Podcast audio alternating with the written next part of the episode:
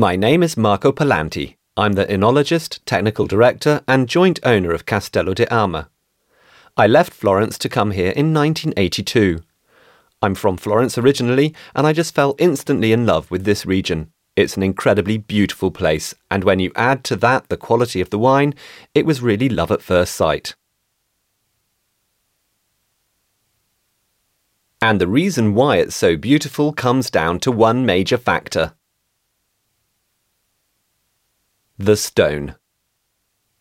It's this stone which was used to build the local people's homes, but it's also the stone that determines the quality of the wine, that gives it its finesse, its elegance, its harmony.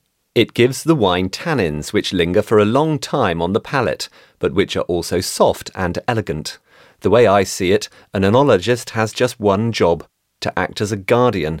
That means to raise this child, to educate and nurture it.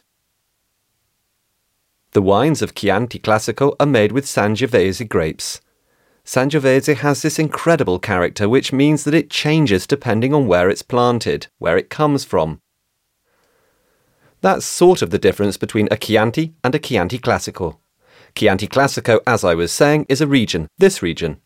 And Chianti Classico produces a Chianti whose structure and length of flavour are greater than those of the Chianti produced in the surrounding region. You only need to look at the landscape to understand that. The landscape of Chianti is more rounded, more rolling, it's more a rustic environment. Vines are a bit like people. If their lives are too easy, they don't give the best of themselves. It takes a bit of hardship to bring out the best in somebody.